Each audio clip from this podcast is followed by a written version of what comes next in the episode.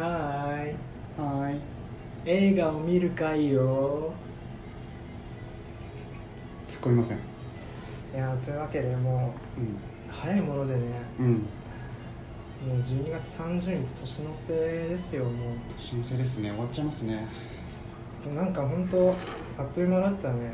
あっという間だっあの僕毎回言ってるんですけどあの牧原紀之がすごく好きで、たうん。よくまあ母が牧原紀之好きでね。うんあのカーステで「運」っていう曲が流れてたんだけどその歌詞の中にね、うん。あの25歳を過ぎたら1年1年すごく早いんだよっていううん。歌詞があるんですけど、うん。はいすみません。ありがとうございます。歌詞があるんだけれども、うん。子供の時さそれ聞いててさ全然分かんなかったね、うん。えどういう意味だろうと思っててで今でもすごい聞いてみると、25過ぎてから本当1年早いなっていうのをねうん。実感としてあるんですよね。うん。本当1年早いなっていう。うん。でも言ったってまだねうん。まだ30なってないですからねうん。これ倍来てもまだ60うん。いかないぐらいっていうの逆にちょっと。5060喜んで。突っ込みませんけど うんだって年の瀬男2人本当何やってるのかしら。ねえ。だって倍来てもまださ、うん。知らないかもしれないよ。えクリスマスなんかやったそういクリスマスまあまあまえばうん。あ。まパリピエウェイですか。あパリピエはやってやらないけどさ プレゼントをなんかああいいね。みたいなのはやりますよ。何あげたの？ぬいぐるみ。くまくまちゃんペンギンのぬいぐるみをあげました。ペンギンいいよね。ペンギンいいでしょ。ペンギンってなんか興奮するよね。興奮っていうかう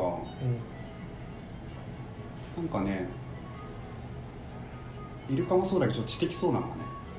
あのサンシャイン池袋サンシャイン行った時にうん。ペンギンがさうん。みんな死んでんだよ。あ死んでる全然動かないの。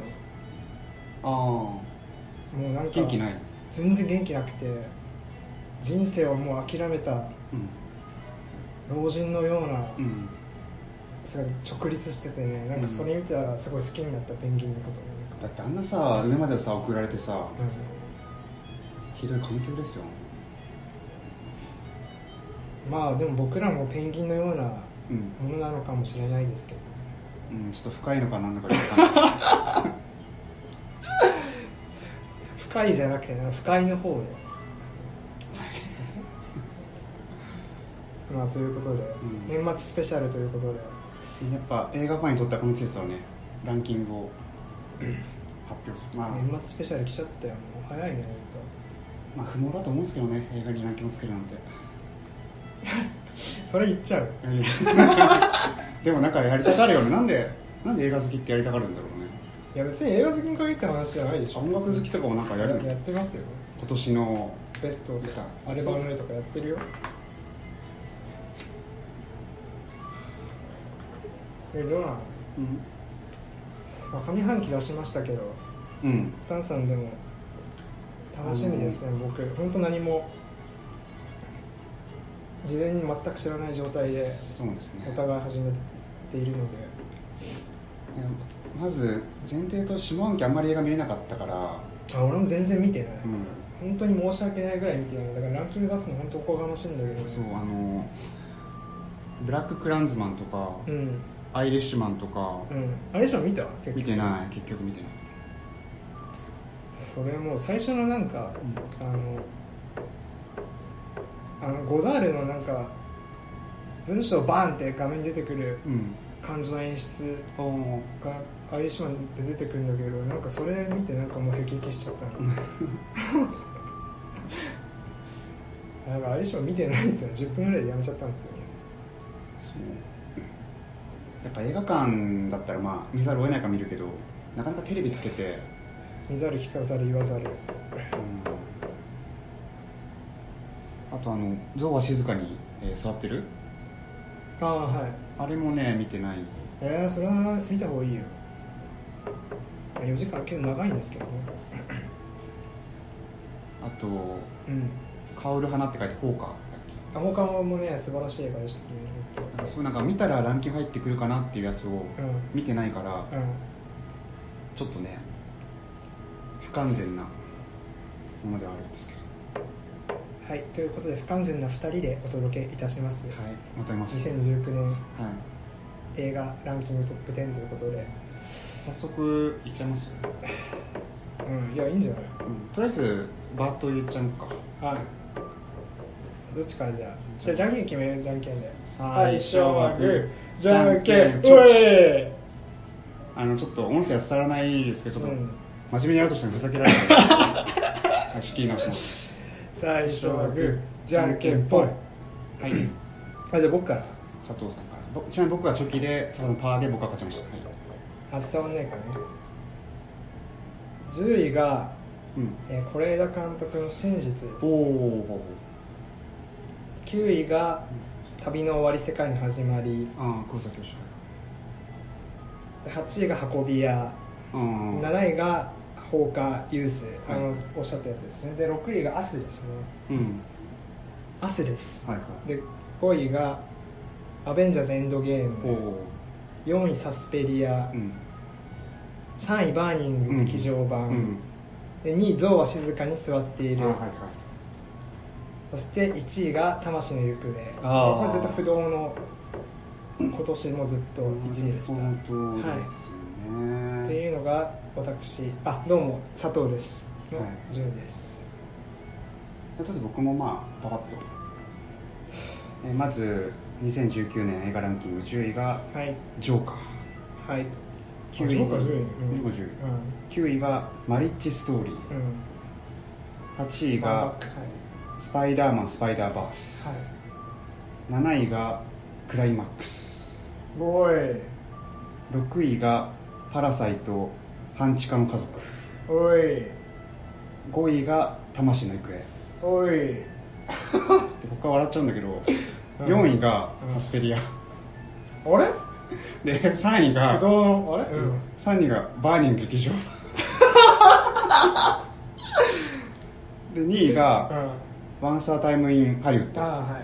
ワンハリ。ーで1位が、うん。これあの一昨日見たんですけどうん「家族を思う時剣道師」とさいう。いや3位4位やばいじゃん。やばいよなこれ。この驚異のシンクロ率。本当打ち合わせないんいでややばいよ俺。同じタバコ吸ってるし。いややばいちょっやっぱ僕ら仲いいんだね。と43合っちゃうのか。気持ち悪い。気持ちい。や 気持ち悪い。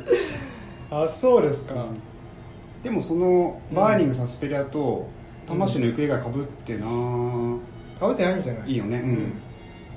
まあじゃあいろいろつお互い突っ込みながらうん、話していければと思うんだけれど。あまずさうん、えっとまあ、いまあ、1位はねあのあれか収録撮ってない流してないからあれだ。佐藤さんの語る魂の行方はああそうだあのオクラになっちゃったお買いになっちゃってすいません、あの音声がひどかったのですげえ喋った気がしたんですけども多分それぐらい熱量はないんだけどあの早稲田松竹でうん。うん「魂の行方」と「ハイライフ」2本立てでやっててうん。2回したんですけどやっぱりすごくいい映画だなと思ったんですよね「うん。魂の行方」あの本当にいい映画だなと思って。で多分まあブログも書いたんですけど、ん。やっぱりなんかあの文章すごいひどくてね、うん。あのなんか本当熱にうなされて 書いてるようなうん。あの実際僕も読み返してちょっとこれはなんかひどいなっていううん。まあ、あのまた黒歴史を残してしまったっていうことなんだけれども、うん。あの やっぱり完璧なうん。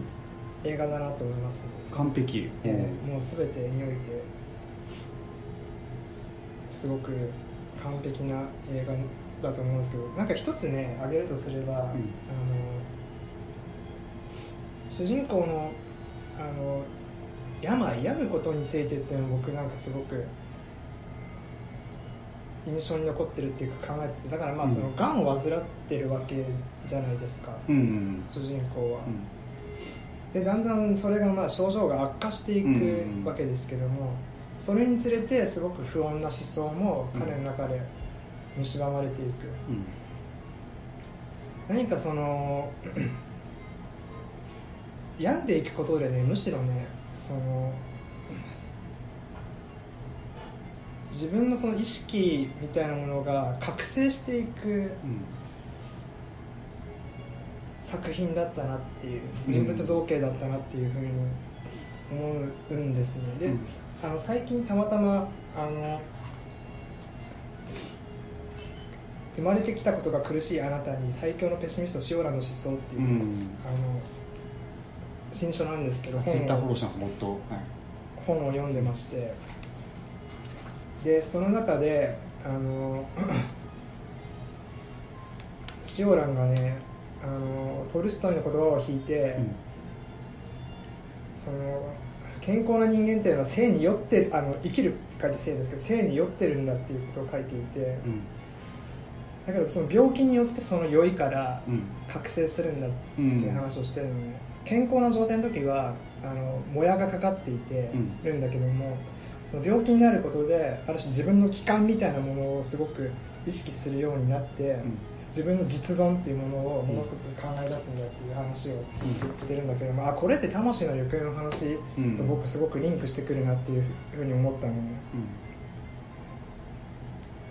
どんどんどんどん自分の病が悪化していくごとに、うん。その自分の性実存っていうものが際立ってくるというかなんかそういうものをすごく感じた。で、まあ、最終的にね、あのーそのテロリズムというかうん。非常に危険な思想に走っていくわけですけれどもなんかそこにその人間の危うさっていうか、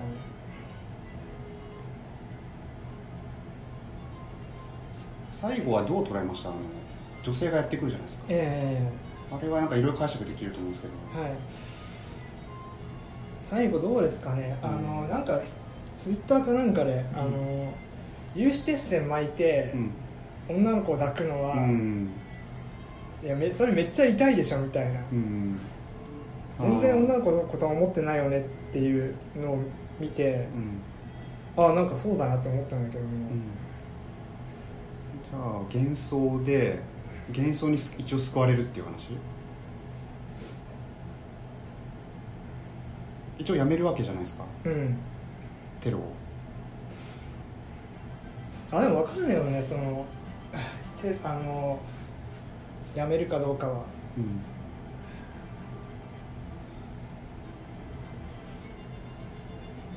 ただそこでなんかなんだろうね。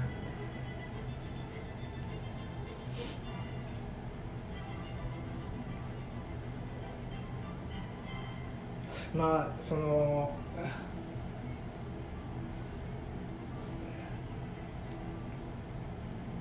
いわゆる救いのない状態で、うん。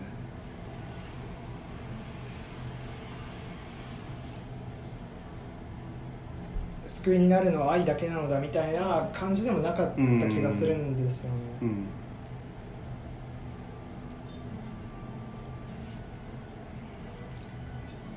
でもなんかあの回回転していく感じがすごい好きだな僕。うん。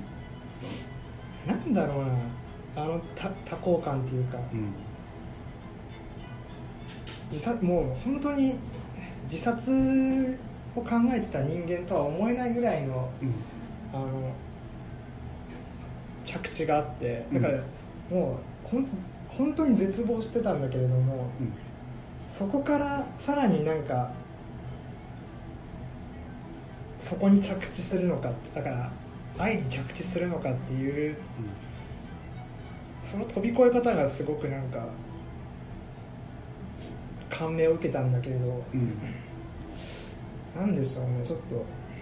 ラストシーンをうまく解釈できないんですけど。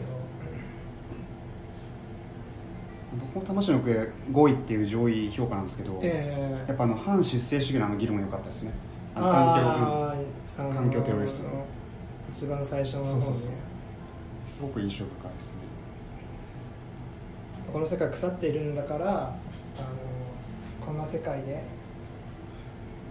子供を産むっていうことはすごく困難できないんだっていう話になりましたね。なんかそこに同調するもありつつ、うん。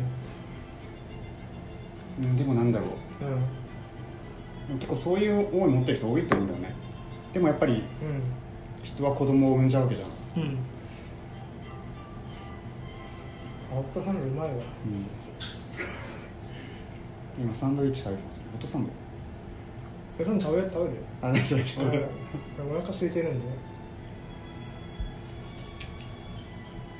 なるほどね。もう髪の毛から変わらずもう1位と。髪の毛も1位だったよね。いやもうあのショット最高でしたよ。だから2人が近接して、うん、あの息と息を交換して、ああはいはいはい。その瞬間が浮遊するありましたね、でそこから俯瞰のビジョンが見えるっていう。のを、うんそこを一発でやられましたね。完璧な映画です。うん。うんいや良かったですよかったです。ちょっと僕の1位語っていいですか？うん。うん。これはすごかったです。あの堅牢地ってなんか見たことあります？いや俺見たよ。ダニエル・ブレイクあダニエルブレイク。うん。ダニベックどうでした？あよかった。僕ね堅牢地見たことなかったんですよ。うんうん。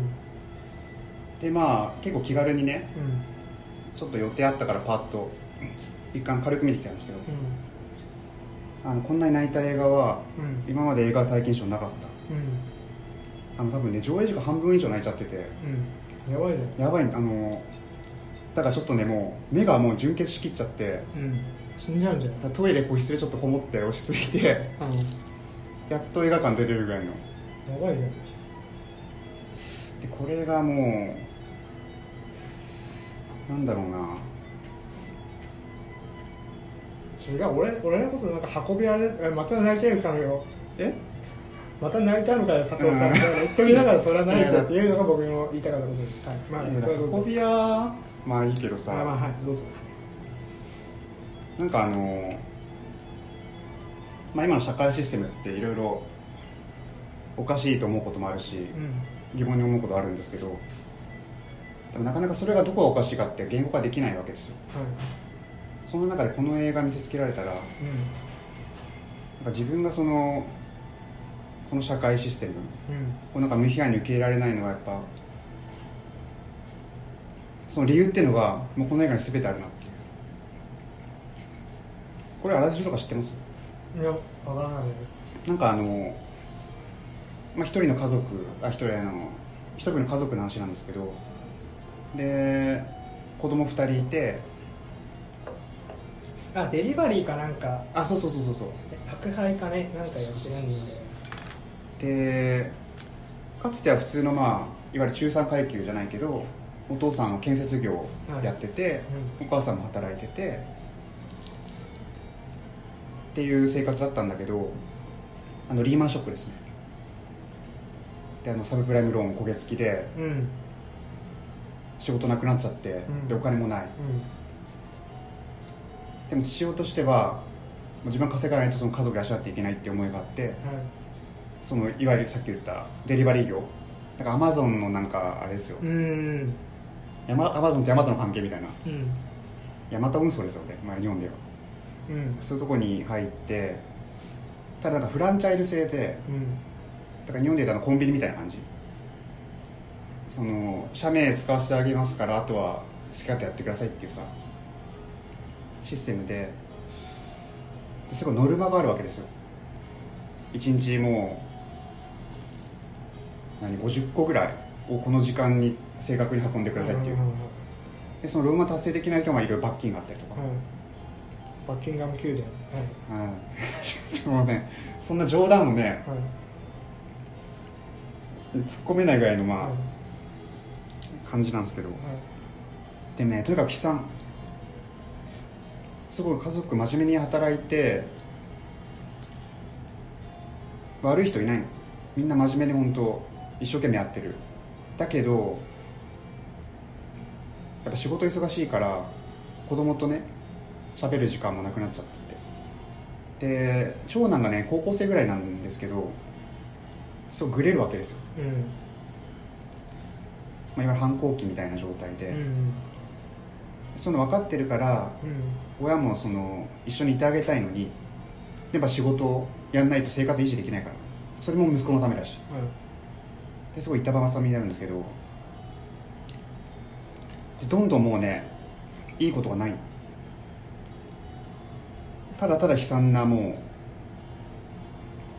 話ではあるんだけど、うん。だからこそそのなんか途中でお父さんと娘娘はうん小学生ぐらい12歳ぐらいかな。うん。一緒にその宅配手伝いをして娘さんが。で一緒に宅配行ってさお届けしましたサインくださいみたいな。娘と一緒にやる。うんだからそういうねなんかその温かいシーンもあってうん。もうすごい悲惨だからこそそういうシーンがすごい可愛くね。だからあのなんだろう。ちょっとカリフォルニアプロジェクト去年でいうとはい。あれにも近いところがあってなるほど。ただそういうとことやってると、うん。お客さんがさクレーム会社にクレームして、うん。なんで子供がいいるんだみたいな。そういうこともできなくなっちゃうだからいいことがあってもどんどん悪い方向に進んじゃってて。でね最後もねあうん。あ僕もう泣きすぎちゃってもうなんかあんま見てられなかったんですけど。うん。お父さんなんかちょっとえーっとね怪我しちゃって。うん。もうなんか仕事もできないの状況。だから会社にその休ませてくれって言うんだけど、いうん。やそれは認めないとそれを認めてしまったら他のやつらも休みくれって言ってきて、うん。もうこれ回んなくなるって。で一応ねその運送会社仕切ってる男が一応悪者あの悪としてうん。描かれるようなんだろう普通の話だったらうん。描かれるなような話。こいつかあいつが悪いっていうさ、うん。でもやっぱこの作品はその人でさ悪者として描かない彼にも家庭があってさここを仕切ってうまく回さないとさ、はい。子供養養っていけないし、うんはい。だからその誰も悪人として描いてない人は、はい。じゃあ誰が悪いんだっていうと、もうみんな見えてくるのはもうその社会システムそのものがおかしいんじゃないかっていう。でお父さん最後もう家族が止められながらさ、い。まあお父さん休んでてって言われ言われるんだけど仕事にもうもう無理やり行こうとする。あてかもう自分の意思とかじゃないんだよね。ー、うん。もうこれこのシステムから逃れ入れないともうお金がない。買う食べていけない。すっごい真面目に生きてるだけなのにさ、うん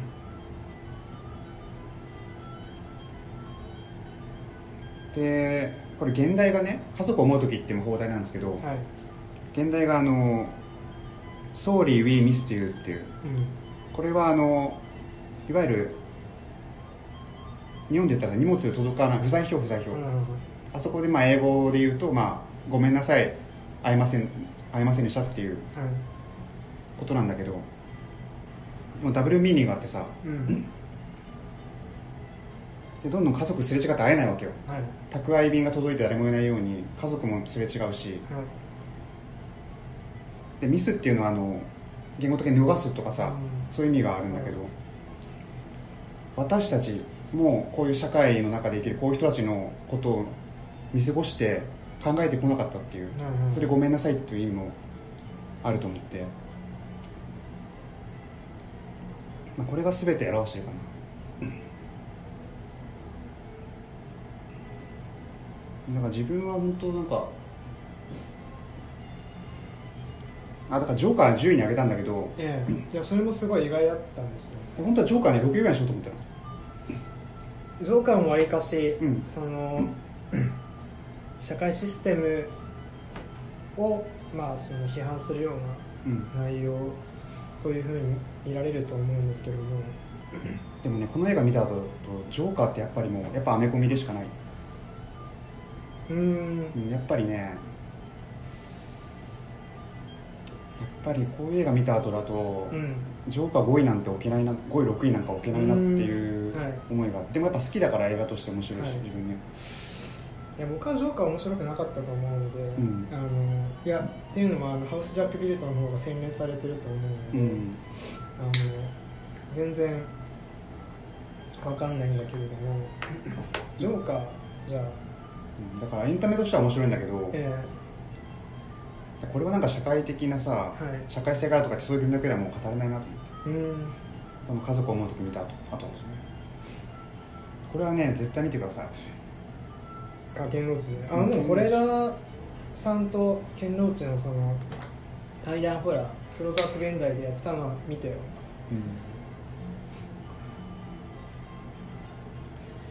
なんかこれ見た後がなんかうんもうひたすらこれ現実の映画なんですよ。すごいうん。リアリズムで、はい。まあドキュメンタリー的なんだけど、えこれ見てるともうなんかえうん。なんかフィクションに端的してもすごい楽しくて心地いいんだけど、はい。こういう現実見せられちゃうとうん。うん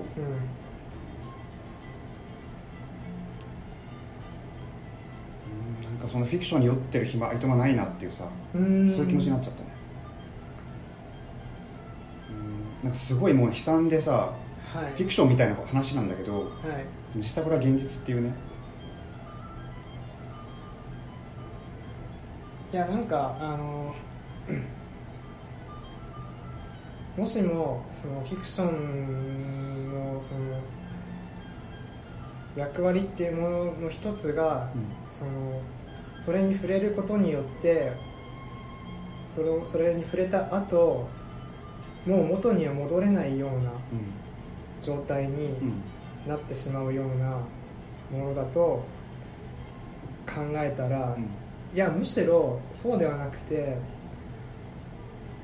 フィクションではなくてむしろ今置かれてる現実の方がむしろ、そのフィクション以上にそういうそのその僕たちが見てこなかった現実というものに触れてしまったがゆえにもう戻れないような感覚になるというか、だからそもそも資本主義って制度自体もフえ。えィクションでしかないわけだから、はい。であのこの現代のさ「Sorry we miss you」っていううん「miss you」っていうもう一個意味があってうん。うん不在票でさ荷物を運んであげてる側なのにはい。謝ってる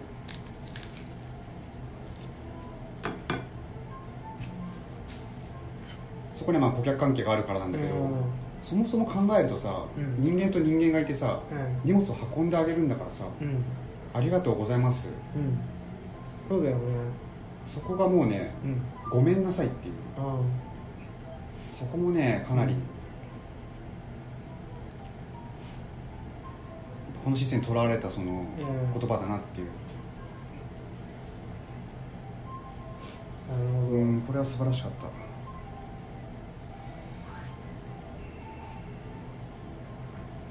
完璧でしたね。多分それ関連で言うとあの僕が2位に挙げた「象は静かに座ってる」っていううん、のは、あこれ聞きたい。これもねすごくそのこの中国の悲惨なうん。話なんだけれどもまあ要は全然救いがないんですよね。出てくる登場、群像劇なんだけど出てくる人たち一人一人みんな救いがないというかうんあの悩みを抱えている困難な状況に置かれている。うん。でその中でたった一つの希望がその、まあ、あるところの動物園に行って象を見に行こうっていううん。話なんですけども。なるほどね。で、まあ、結論から言うと、うん。あのネタバレになっちゃうんだけれども、うん。あのその象に巡り合うことはできないんですよ、うんでその動物園に向かう途中のバスから降りた登場人物たちがなんかガヤガヤやってるところを円形で捉えてでそこにあの象の鳴き声が聞こえるっていうところで映画は終わるんですけども。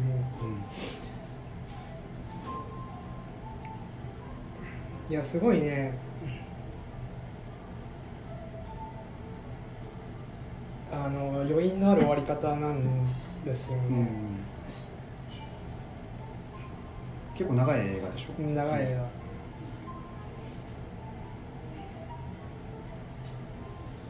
画。でまあこれも本当にその主演化されたうん。普段その見えないようなうん。人たちの生活を描くみたいな映画なんですけども。でまあブログでも書いたんだけどうん。その一つキーワードを挙げるとしたらその見えなさ不可視っていうのがすごくうん。強調して映画の中に出てきていてすんごいピンとぼかしたりしてるのねわざと、うん。あの背景が見えないようにうん。あの撮られてるんですけども。あのいろいろ考えられると思うんだけどもなんかそれぐらい他者のことが見えないっていうかね。うん外部が全く見えない、うん。もう自分しか見えないんだみたいな状況がそのピントのぼかしっていうものに現れているとも考えられるし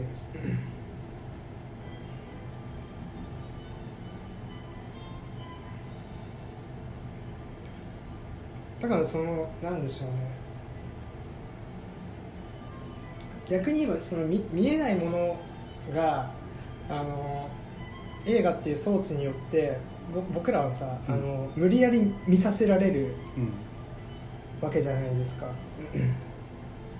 なんかだだからもう少しあの大きい話をするとうん。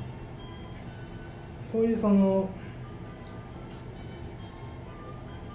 やっぱあえてあの見ようとしなかったものを見させる力がすごくうん。映画にあるなっていう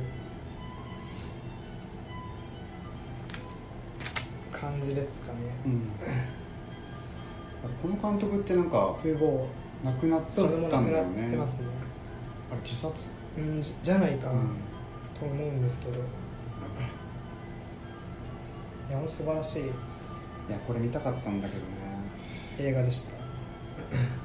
これすごくね。見たら絶対トップ10入ってきそうな感じなんだけど、ええちょっと見れなかっぜひご覧になってください。たうんと僕2位がワンハリですねタランティーノ。うんはい。アンハリもなんか僕はピンときてなかったんでスタンスはこれあの言っちゃえば1位と真逆の映画ではい。フィクションをめでようっていうね、ええですね、うん、だからこれはこれでやっぱり好きなんですよ。はい。あのーシャラウン程度事件ね、はい。実際殺されてるんだけど、はいまあ、そこをねうん。私立開演してっていう、まあ、フィクションの素晴らしさではあるんだけどうん。でこれすごい見てるのが楽しくて、まあ、こういう映画を見るためにやっぱ映画館行ってるんだなってうん。思う作品なんか良すぎて涙出てきたっていうあ映画なんだけどちょっと1位の作品見た後だとなんかあんまりうんちょっと気持ちがね ああそんなに剣道士に引っ張られたってこと？引っ張られちゃったな。うんいやすごい好きであのなんか大したね話は大きな話じゃないんだけど、え一つ一つのそのシーン場面がうんすごい魅力的でやっぱ会話はまあタランティーノ昔からそうだけど、えいやだからあのほらやっぱ女の子とかとのうん、あのやりとりとあーかはいはいはいはい。めちゃくちゃ好きだったよねあそこははいはいはい。サーマーガーフィンクの曲に合わせてね、うんなんかそういうねやっぱりねうん。やっぱあれああいうのがやっぱ映画的ななんか良さっていうかさ楽しさっていうかそういうものに溢れてて、うん。すごい好きなんだけど、ええ。やっぱ1位見ちゃったせいでちょっともう なんかあんまりウキウキウキウキとしては語れないっていう。いやそれは別にでもいいんじゃない？うんちょっと今はそういう感じですね、あすごいその作品のメッセージをすごく受け止めてるっていうことですかね、で3位4位はかぶってる。いやー3位にかぶるとはねまさかねもう気持ち悪いやめてよ本ねえ。あそう。バーニングサスペリア。えまあバーニングはもうまあポッドキャストで喋ったけど、えまあ、あのねマイルス・デイヴィスの曲が流れてあのえいやヘミの踊り最高でしょ、はいはいはい。もうあれ一発ですよ。あれっすもう今年のベストシーンですね。でねあのー、なんか今年やっぱ踊りだったのよサスペリアもそうだけど。うん。でクライマックスもそうだけど、うん。やっぱ踊りだったのようん。映画の中に、まあ、放火もそうだ。ああそうなんだ。うん。踊りっつうかそのその身体表現。うん。身体の表彰みたいな。踊りってなんかすごいあそう大和勇気もそうだけど。うん。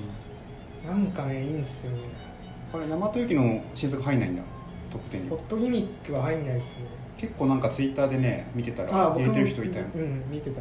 でもあーなんかあのねホホットギミックいや本当に山本由紀好きなんですけど、うん、なんかちょっとやりすぎかなっていう。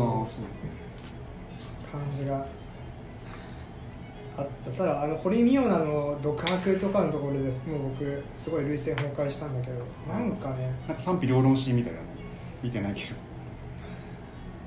あのめちゃくちゃぶち上げてくる感じすげえ良くてねホットギミック、多分なんだろうなちょっとうまく言語化できないんですけど、うん。なんか僕はちょっとうーんって思っちゃいました。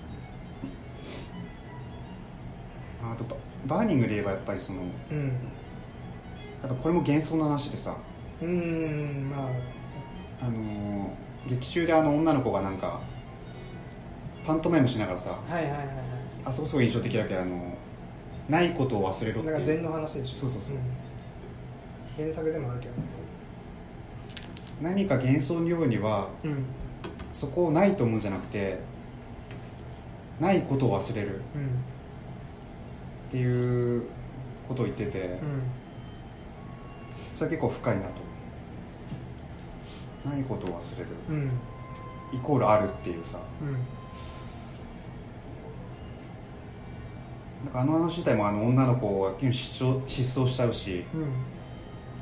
なんかビニールハウスの話もねすごく曖昧に描かれてるし、うん、ないことを忘れるっていうメタファーなんですよね、うん。メタビなんかビールハウスにつながってくるんでしょうね。なんか分かりやすく劇中でもさうん。なんかメタファーって何みたいなやり取りがあった。あの女の子がうんメタファーって何？みたいな。聞かせてもらって。えよくあの原作ここまで膨らませて。えいやーすごいよ、うん。本自分の映画にしたなっていうね。バニが喋ったからな。サスペリア。あサスペリアも喋ったけど暗いになったからあれだね。そうねなんかサスペリアはね見たがチョコすごい良かったんだけどうん。いや俺見返したよ。ねあ見返した、ん。ああ。のアマプラで見返しましたよ。あなんかね見たチョコあこれも年間1位。いやもう間違いないと思った,、思った。てかもうこんなあれ確か1月とかだったと思うけど、うん。もうこんな序盤にうん。こんな傑作出てきていいんだって思って、うん。えめっちゃすごいって思ったの、うんであのサスペリアマガジンをあああったあった。えあれってさ映画批評系なの？のそうだなんかから映画秘宝そうなくなってしまうとすごいあのショッキングなニュースがあったんですけど。あのそうムック読んでムック読んでその座談会の中にあのいやサスペリアの踊りよりもクライマックスの踊りの方がすげえよっていう話があって俺絶対、うん。あもうそれでさあ絶対クライマックス見なきゃって思うったの、ん。そしたらスタンさんがトップ10まあなんかねこれま上げててちょっとびっくりしたんだけど、うん。すごいそれが実は一番あいや正直びっくり。ちょっとまた語るけどあの、うん。でサスペリアねそのやっぱ衝撃受けてうん。すごいと思ったんだけど、時間が経つにつれてなんかあんまり2回も見る気をが起こらなくて、あそう。ん、あそうなんだ。なんかそういう意味ではうん。このぐらいのテンションかなっていう。あのーリメイクじゃんこれ。で元はすごいさもう本当うん。ファンタジーでさはい。すごいファンタジックな魔女が。アルジェント。でこれをなんか個人的な解釈だとうん。現実的科学的に元はフィクションだったけど、ええ。いやこういうフィクションなんだろう。現実でもこういう組織はありえあるよっていう。うん。そう現実的に話にしててそのアプローチがすごい好きではい。いなとは思うんだけどはい。なんかそんなにあんま思い返すことなくなっちゃったからうん。このぐらいですね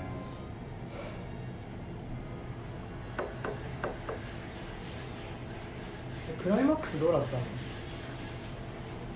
ククライマックス、まあ、一応入れてるんだけど個人的なこの順位でいうと、うん。4位サスペリアから後っていうのはすごい壁があっては正直あとはあんまりまあ人績そんなに意味がうん。なしてないんだけど、やっぱクライマックスはやっぱりあの最初延々と踊ってさいはいはいはい。30分ぐらい何分ぐらい怒ってたのよいやあれすごいよね。みんなポカンとしてたよ陸上の人。やっぱりなんかやっぱ映画って改めてあとでワーストで「スター・ウォーズ」語る時も言うんだけど 作者の思い入れが強すぎてうんいびつさを帯びてるってそこやっぱ面白いなっていう、いやなんか僕はねクライマックス見て、ん。やっぱすげえ自由だなって思ったの。なんかうん。実は、うん。いやすごい設定としてはすごく閉塞的な自由の利かない空間にもかかわらずやってることってすごい自由なんだよ、うん。なんかそれってすごくいいなって思ったの。よで最後だあ最後っつうか中盤の方のあのパラライズして踊るところとかもう最高でしょ。もううん。だから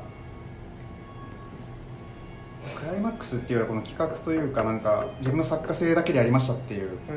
そこが好きっていうあ「スター・ウォーズ」見た後だと特にまあ後で言うんだけど。あそれを言いたいよね。それ言ってあの後でちょっとワースト発あ表の時に。そうなんかすごいボロクソらしいね「スター・ウォーズ」ちょっと後でワーストでうん。語りたいんですけど、うん。あと佐藤さん5位のなんだっけ？アベンジャーズエンドゲーム。あアベンジャーズだね。でこれはやっぱりなんかすごい映画だなと思います、うなんすごい。いややっぱそやっぱあその全然過去作追ってなくても、うん。あもうめちゃくちゃすごい絵だっていうあそうだ。最初そう。ことを思ったのよ。もうなんか大戦争じゃないですか、うん。でオールスターじゃないですか。これで涙腺崩壊しない人はいないだろうなっていう。それがすごいよねあのキャプテンアメリカ誰っていう人が見てもうん。楽しめるっていうのがすごいよ。すごい本当に。もしずっと見てきだたら。からだからもちろんそれ多分見てきたらもうこれは多分圧倒的に1位だろうなっていう感じですからね。それがすごいよね。特に「スター・ウォーズ」見た後だとまたこれも。すごいと思うやっぱり。ちゃんと映画として面白いからな。アベンジャーズエンドゲーム5位ですね。うん。6位は6位はアスです。ああアスアスはまあ。アスはアスもねすごいあの結構自分の中ではあの完璧な映画ぐらいの完璧だけど。映画なんですけど、うん。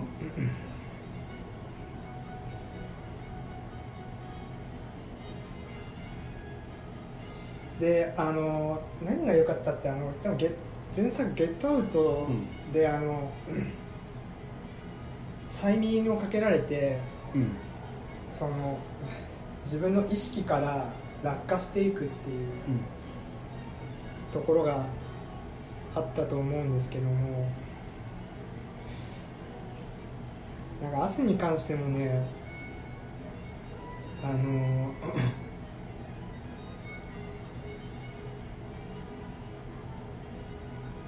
落下というか、まあ、地下っていうのが一つのまたキーワードになっていて、なんかその連続連続性というかねうん。を感じたっていうのがまあ一つとあとなんかあの遊園地から始まる冒頭がねうん。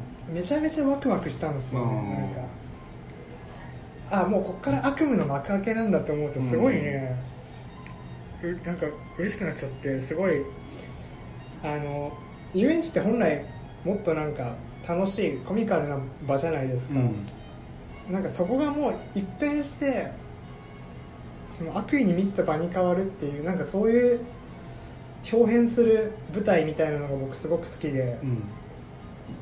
でこれもやっぱりなんかそういうのを見せてくれてなんかすごい良かった。で多分明日に関してはなんかすごくあの 過去作たくもうたくさんのオマージュとかもすごく感じられる作品だったので、うん。そのなんか監督のそのシネフィルさというかうん。それも感じられてあのすごく 良かったですね、うん。見てて本当にワクワクして楽しかった映画体験ですね。まあ、今年は一番笑ったのがまあアスだけどね。やっぱあのああれ一緒だから菅さん言ってた。我々はみたいな。あそこめちゃくちゃ笑って。あ そっちには近い。うまいうまいうまい。あれ爆笑した。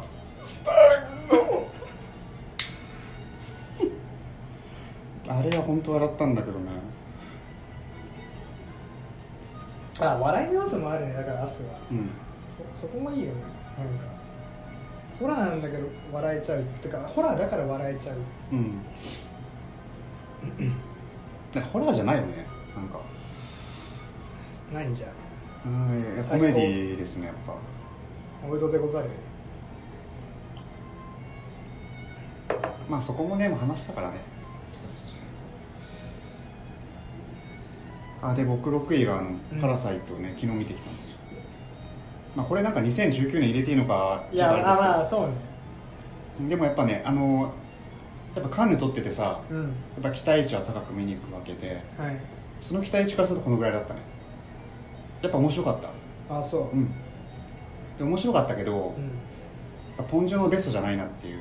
あそあの殺人の追憶とか母なる証明とかうんそっちの方が好きだったなっていう感じあそう。で、まあ、このぐらいですね。あのねコメディなんですコメディ思ってる以上にコメディうん。めっちゃあのお客様笑ってたしうん。特に前半すごいコメディ要素満載でなんかコメディ映画ってさ大抵そんななんか何も知らない監督とってさなんか映画的なその快感っていうか面白さってないあんま感じられないことが多いんだけど、はいあのコメディ映画を真面目に映画作家やっていましたね映画作家を撮りましたみたいな。だから笑いつつその映画的なその演出とかがすごく優れてて。はい。だから前半すごい好きかな。うん。極上エンタメっていう感じで、うん。だからまあただ後半おかしくなってるねあのあー。ポンジのポンジの印がうん。だんだんとやってきて。うん。そこのバランスがあまり良くなかったと思あうなんかあの黒沢清のうん。東京ソナタ見てみたかった。だんだん崩壊していく。そうあの東京ソナタすごい好きな映画で黒崎清の中で,、で前半がすごい好きなんだよねあの、え崩壊してる家族っていう。でまた後半 ただ後半からどんどん黒崎清がしてきて変な方向に行くんだけどでこれもね後半変な方向に行くんですよ。言わないけど。えはい。そこの組み合わせがあんまり良くなかったんじゃないかなって。いやすごいですよ。あのこれ韓国映画なんですけど北朝鮮ギャグとかがあってあのテポートンギャグとかが出てきて。ああ面白い面白い。なんかあるものをさ爆弾のスイッチに見立ててなんかねあのこれは我が軍に対する反抗だ。なんかあの北朝鮮得意のアナウンサーがいるじゃん。うんああんな真似しながらなんかね。すごいブラックジョークがあるんですけど。じゃあそういうのもうん。まだ見てない方はご期待ってことですね。あとワンシーンだけうん。すごいエロティックな場面あるんですけどそこがめちゃくちゃエロいっていうね。生々しいっていう、ええ。やっぱエロ好きのスタントさんとしてはやっぱそこたまらなかった。エロ好きのスタンさんに加え えうん、やっぱやっぱすごい映画ではあるよ、えまあぜひ見てください、はい。やっぱ面白いですよ。と7位なんだっけさっきえ7位はフォーカーユースです。ああ崩壊ス見たいんだけど。コンシャオガン。見たいんだ。あのね感触としてはバージンサイズなんですよ。ソフィア・コッポラの。ほに近いものがあって、まあ、おそれ何かってやっぱ溢れんばかりの青春の輝きなんですよね。ううん。あの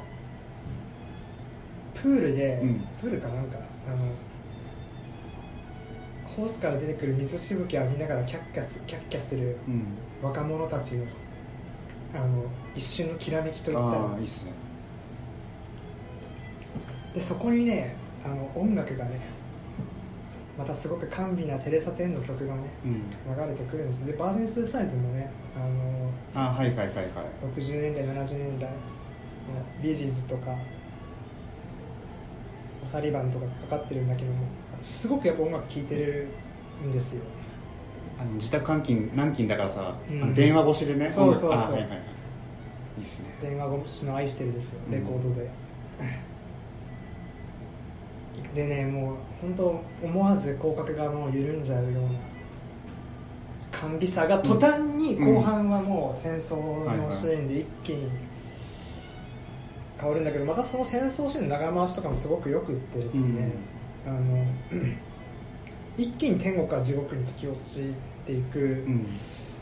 んですけどもなんていうのかなそのもう戻らない青春の思い出っていうのかな、うんなんかそれをすごくひしひしと感じるあの素晴らしい映画だったと思いますねうん絶対見たらトップ10入りそうなんだけど。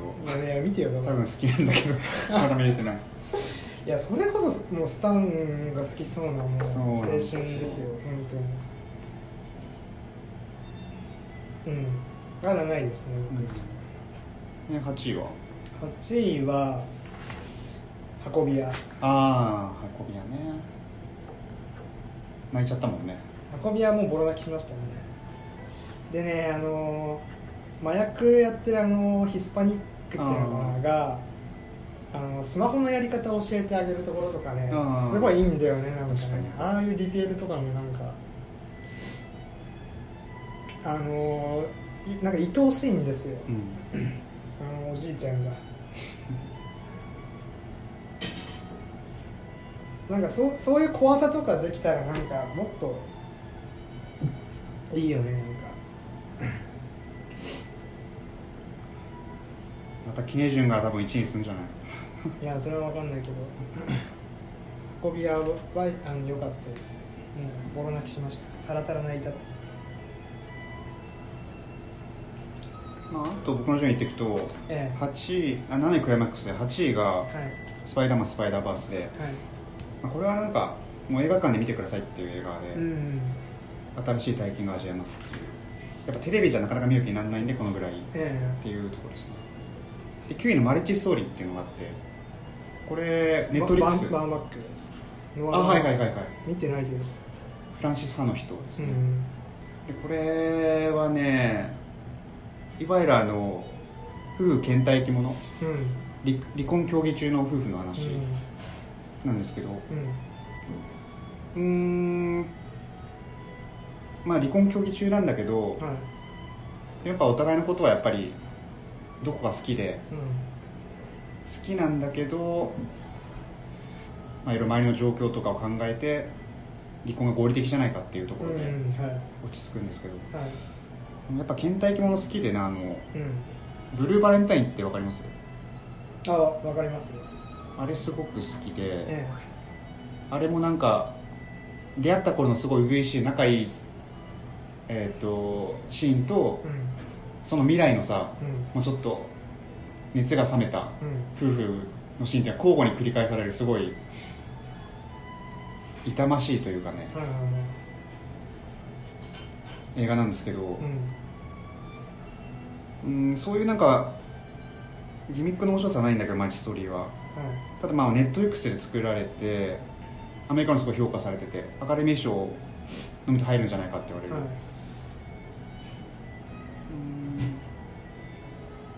まあ、軽くやってる感じなんだけどちゃんと、うん。まあ、アダム・ドライバーとかね出てたあのあはいジム・ジャムッシュのあれ出てた、はい。去年。あそうかアダム・ドライバー今年すごいよ「スター・ウォーズ」出てるし「マリス・ストーリー」出てるし「ブラック・ランズ」も出てるしあとなんか出てたな。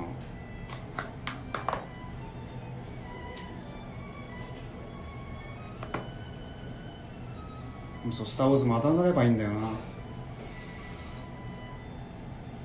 だからまあ、ね、今年のネットフリックス作品として、まあ、マリス・ストーリーっていう感じですね、なるほど。なんででもさそんな検体が好きなんですか？変態うーんなんだろう。あでもなんかまあスタンさんもわりかしその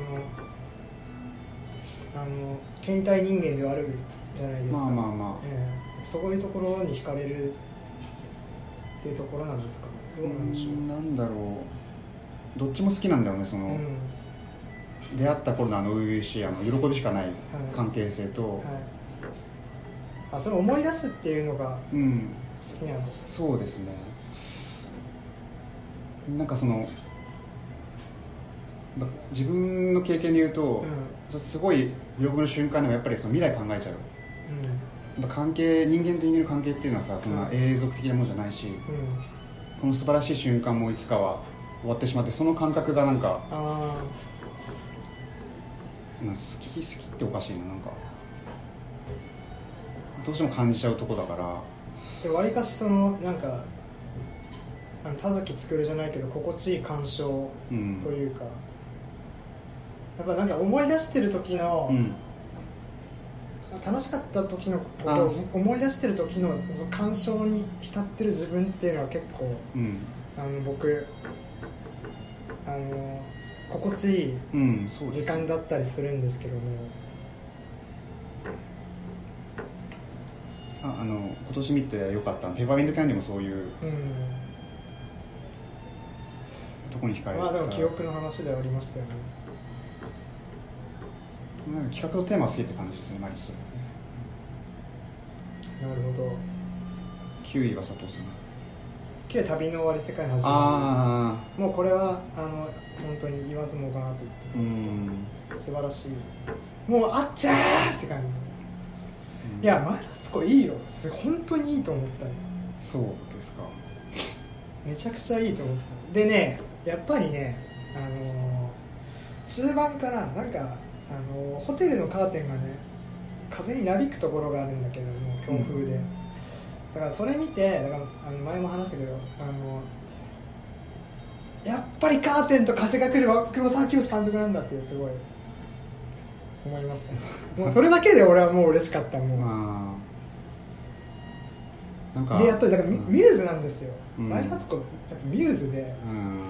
あのね前田敦子がねててちてち歩いていくところがね、うん。めちゃくちゃ可愛いんですよ、うん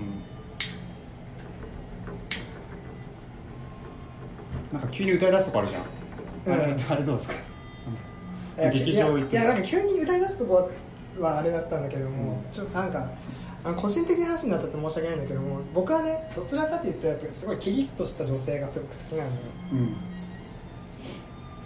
ん。でねそのなんかまあ、ある種そのだからテチテチ歩くようなその幼児的な身体みたいなものを僕けあの毛嫌いしてるんですね。うんむむしろなんかその硬くてすごく冷たくてっていうような身体がすごく好きなんだけれどもなんかねこの映画見たらねそのあなんかテチテチ歩くっていうのもなんかすごいいいなって思ったのよ。うん。うんでなんかそれを思わせてくれるあっちゃんってすごい偉大だなって思ったんですよ。なんか熱意はもうトップ5入りですけでさっきペンギンの話したじゃん。だからその話も実はリンクしてて。どはいはい。なんかあの感じっていうのはねすごいいいんですよね。いいなと思ったのよ。伏線回収がすごい、うん。なんかそこにすごく惹かれました。で多分対照的なのが今パッと思いついたんだけど、うん。あのノルウェーの森の直子とかねノルウェーの森の直子はねちょっとねあのどなたかおっしゃってたんだけどちょっと歩くの早すぎないかみたいなうん。話をしていて、なんかハッとしたっていうかあその通りだなと思った、うん。あのこの映画の前田敦子はねすごくだからその異国で迷うっていううん。とあのキャラクターなんだけどなんかねそれやっぱ異国っていうのもすごい良かったのかもしれないですね、うん。あのダギレオタイプでも日本飛び出して黒沢教師は撮ってますし。で実はその僕10位に真実も挙げたんですけど、うん。あれも、はいはいはい。あのフランスですよね。うん。だからその日本の作家が海外飛び出して作ってみたらすごいいい映画撮れてるっていうのが今年の実はなんかなるほどね。振り返ってみる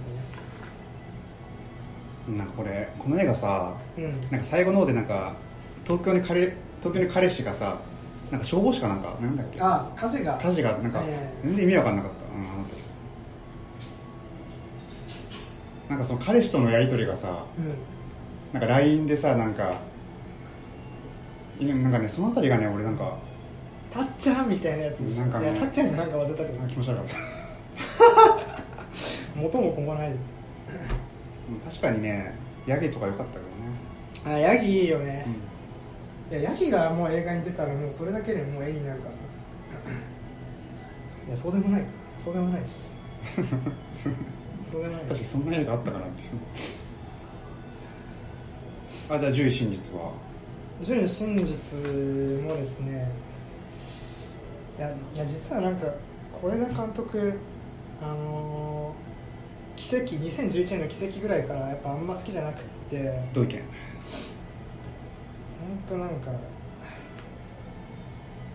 ずっとなんかね是枝さんのすごいなんか風景とかがすごい好きだったからうん。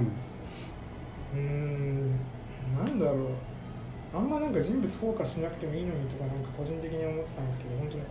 あれあれ生意気で申し訳ないのにでもあの一つはうん。やっぱカトリン・ドヌーブですよ、うん。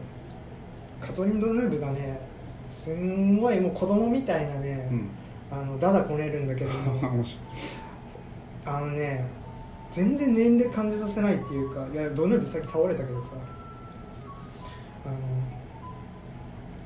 少女の可憐さがあるのよ。うん。そこに一つ惹かれたんですけども、うん。それに対してビノシュがさすごいキリッとした風貌というか強さ凛々しさみたいなものがあってですね要は母とそれ母と娘なんだけども逆転してるんですよね、うん。むしろビノシュが母であのドヌーブが娘であるかのような関係性になっている。で、まあ、この真実はあのクローズアップ現代のほらそれこそなんかけさっきの話でケンロッチとの対談があって、それ見ても絶対見ようと思ったんだけれどもで話としてはやっぱ大女優のその自伝をめぐって描かれる、うん。あの娘ビノシュとの、まあ、不和っていうものが一つ大きいあの話のプロットになってるんですけども、でそのクローズアップ現代の中で黒沢さんじゃねえやえっと是枝さんが見た人に悶々としてほしいってうん。言ってたんだけどもいや僕なんかねこれ見てね悶々としなかった。むしろなんかすごい柔らかいあのものを受けたんですよね、うん。なんか。いやもちろん家族の不和っていうのが描かれてるし実際そのクローズアップ現代の中でもそのそこが結構フォーカスして話されてたんだけれどもそのある種だから母と娘の関係性っていうのが互いの弱さをさらけ出すことによってその見事に融融和するのよ。うん。そこがなんか何とも言えないね魅力というかうん安堵を覚えましてうん。あのなんだろうねすごくその自分の弱さっていうものを認めることはうん。本当に辛いことというか、うん。僕個人ももちろんそうですしすごくあの辛いことなんだけれどもでもなんかその弱さをさらけ出してなんかお互いそこでなんか話し合えた時になんか初めてね和解できるものがあるんだよね。それはすごくあの凡庸なことなのかもしれないんだけれどもでもそうそうなんだうん。実際は、であの堀僕堀江敏行っていう小説家好きなんですけども、で堀江敏行のあの「川岸傍日賞」っていうはい。小説があってその中にあのタルコフスキーの、ね、言葉が引用されるんだけれども、でそれまあどういう言葉かっていうとだから弱さっていうのはしなやかさのことなんだみたいなことをタルコフスキーが言っていて。うん。だからなんかその真実を見た時にその弱さを認め合う姿っていうのがすごくねしなやかに見えたんですよね。うん。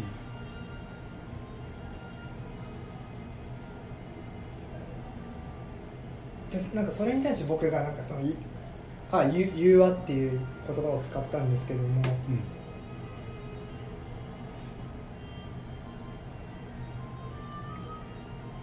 そのなんか弱さ脆弱さ脆さみたいなものが実はなんかすごいなんか人間としてなんかね大事な要素な気がするなっていうのをその真実って映画から感じたんですね、うん僕が。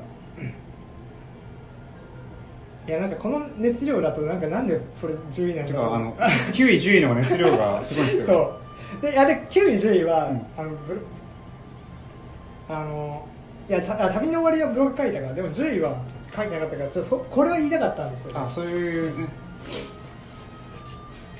っていう感じです、いろいろ語ったのあれなんだけどえこれカトリーヌ・ドヌーバーさえはシェルプールの雨傘とか前も言ったけどロシュフォールの恋人好きだから、はい。ちょっともう見れないんだよなんかもいあだからそこがもう、う、うん。終着点っていうか理想の。なんかねうんちょっと悪いけど。うん。いやどいや本当よかったよドヌーうん。ブカトリン・ドヌーブはいやいややっぱりねあのドロップ感をほら僕はさ、うん。発火を残すような人間ですから、うん。やっぱりもう甘美なものに目がないんですよ、うん。ドヌーブのもう可憐さって本当甘いんですよね、うんなるもうその甘さだけでもうやっていきますね。うん。飯3杯。いやわかんないですけど。ほどあでもよかったね。是枝さんの作品でね。ああいや本当に良かったです。あのねあ風景とかもすごいいいんですよ。ラス,、うん。ラストのねロングショットとかすげえいい風景なんですよねあだからなんかこういうこれがそう見たかったっていう僕のあの願望が叶いました。ので良かったです。万引き家族は見たんだっけ？半分見ました。よあ三度目の達人も見ましたし。うん。見まあでも「見ましダイアリー」は割と好きなんですよ。ああまあ。あれ鎌倉の四季がねよかったですねあれ。お葬式でみんな会うって。いうそうそうそう。あれよかっ10位あ、まあ、以上です。私のトップ10たなるほどね。はい。うん。あ僕まあ10位はジョーカーで、まあ、ジョーカーもそんな語ったんで。相対的に。あのジョーカーでもあと語りきれてないところとかってある？いやーなんかもう堅牢地の新作見たらもうなんか。えーでもなんでじゃあ10位にしたのじゃあいや好きです。うんやっぱり、うん。うんうん、エンターテインメント映画としてうん。好きです。うジョーカーでもすごいらしいね。なんか興行とかもすごくて。あすごかった。50を超えたから、ね。なんかすごい10回とか見に行ってる人いあるらしいね。俺全然1回でいいって思っちゃってーあの試写会ねた見終わった後のお互い無言っていうね。うんそう。微妙じゃね？みたいな、うん。期待値がすごい高かったから。ああまあそうねっていうのがございまして、うん。えー、映画。うん。あでワースト？あちょっと一回切ろうか。あ一回切りますか。はい。はいさようなら。はい